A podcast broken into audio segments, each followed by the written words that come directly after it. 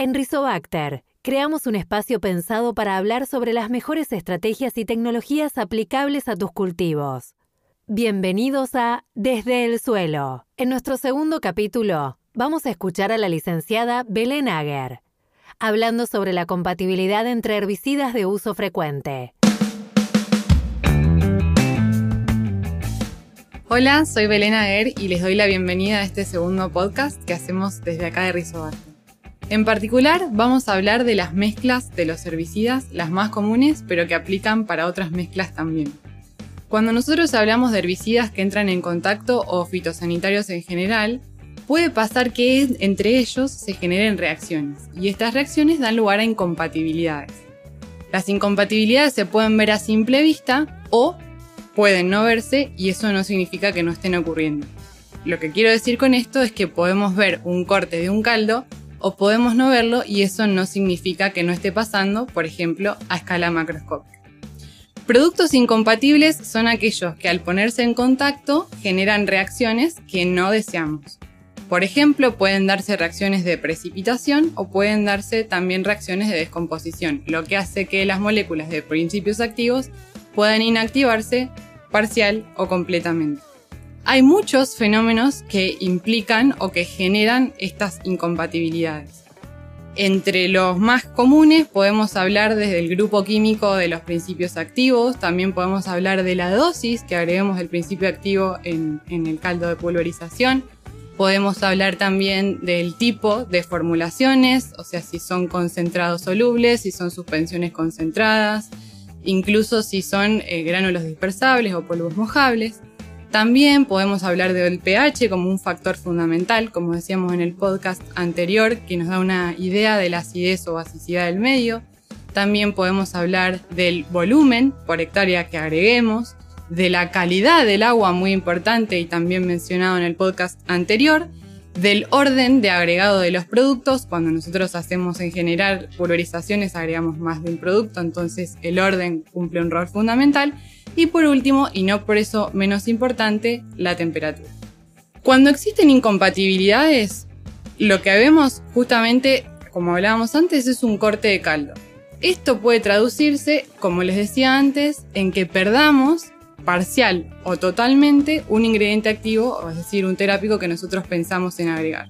Esto es importante también mencionarlo porque cuando perdemos ese ingrediente activo por una reacción de precipitación, ese precipitado o incluso sobrenadante, es decir, sólido que, esté disperso en el medio, puede dar lugar al tapado de filtros, de boquillas, de cañerías, de bombas y eso también es, es algo que no queremos que pase. Y otro factor fundamental que también me parece muy importante mencionarles es que los productos de reacción de los terápicos o de los fitosanitarios que nosotros agreguemos pueden ser metabolitos que sean mucho más tóxicos que los principios activos que estamos agregando. Entonces, la incompatibilidad no solamente nos va a impedir hacer nosotros un control eficaz de la maleza que estemos hablando, sino también que podemos generar un problema grande, pues estamos hablando de toxicidad. Entonces, evaluar estos fenómenos de incompatibilidad es súper importante, no solamente por el control que queremos ejercer, sino también para nuestra salud y la del medio ambiente. Desde el LIF venimos probando hace mucho tiempo reacciones, eh, por ahí eh, mezclas de los herbicidas más comunes y estamos viendo las mejores formas para llevarlas a cabo sin que ocurran estos fenómenos de incompatibilidad que les mencionaba. Dada la época del año, es decir, presiembra y posemergencia, vamos a hablar de las dos mezclas que por ahí podemos ver más comúnmente, que son glifosato y 2,4-D y glifosato y fomesafen. Entonces, cuando hablamos de estas dos mezclas, estamos hablando de principios activos que son solubles en agua. Entonces vamos a hablar justamente de los fenómenos más comunes que se pueden dar con moléculas con principios activos que se encuentran en solución. Como el pH para el cual el glifosato ejerce su máximo control, su máxima eficacia, es de aproximadamente 3, 3,5, lo que sucede cuando agregamos el glifosato al medio acuoso es que se observa una baja drástica del pH. Más si agregamos este producto como primer producto que vamos a, eh, cargar, digamos, en la mezcla completa. Eso hace que el pH termine siendo, o sea, que, la acidez del medio sea muy agresivo para los herbicidas que vamos a agregar por segunda o por tercera vez. En este caso estamos hablando del 2,4-D y el fomesafen. Entonces una solución para, esta, para este problema en particular sería invertir el, el orden de agregado y agregar primero 2,4-D o fomesafen y después glifosato. Otra cosa que podríamos hacer es contar con un achuvante que lo que haga es que el medio, o sea, el pH del medio, esté en un rango estable. El rango estable para la mayoría de los herbicidas es de 6 a 7 o de 5 a 7, es decir, o neutro o levemente ácido. Y eso lo podemos hacer agregando un buffer, que como les decíamos en el podcast anterior, son sustancias que pueden mantener el pH en un rango estable independientemente de eh, las cosas que generen acidez o basicidad que se agreguen al medio. El volumen de agua cumple un rol fundamental también a la hora de hablar de incompatibilidades.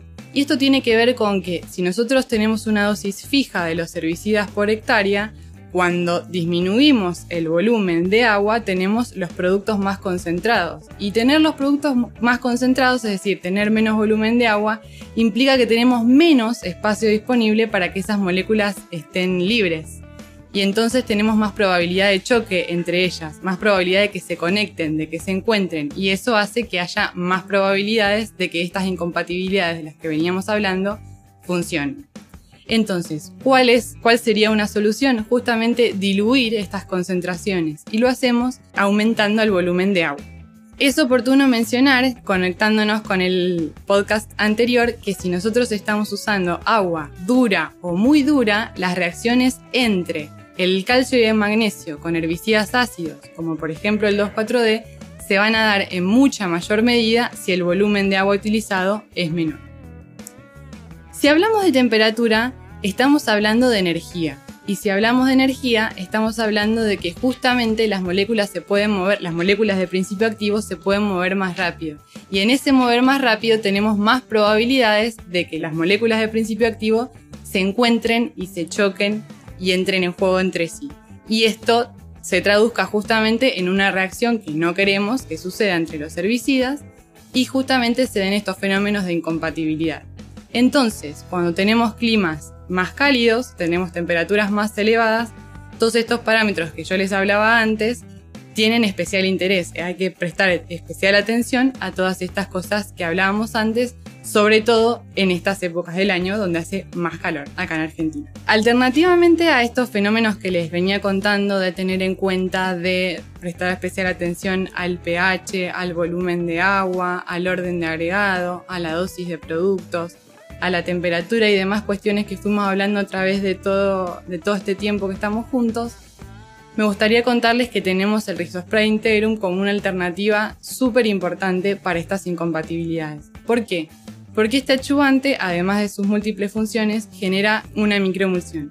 Y la microemulsión lo que hace es recubrir las moléculas de los principios activos y forma como si fueran escudos que justamente impiden que se conecten unas con otras que se produzca este encuentro del que hablábamos, que se produzca este choque y que permanezcan aisladas, por así decirlo, unas de otras y no se generen estos fenómenos de incompatibilidad.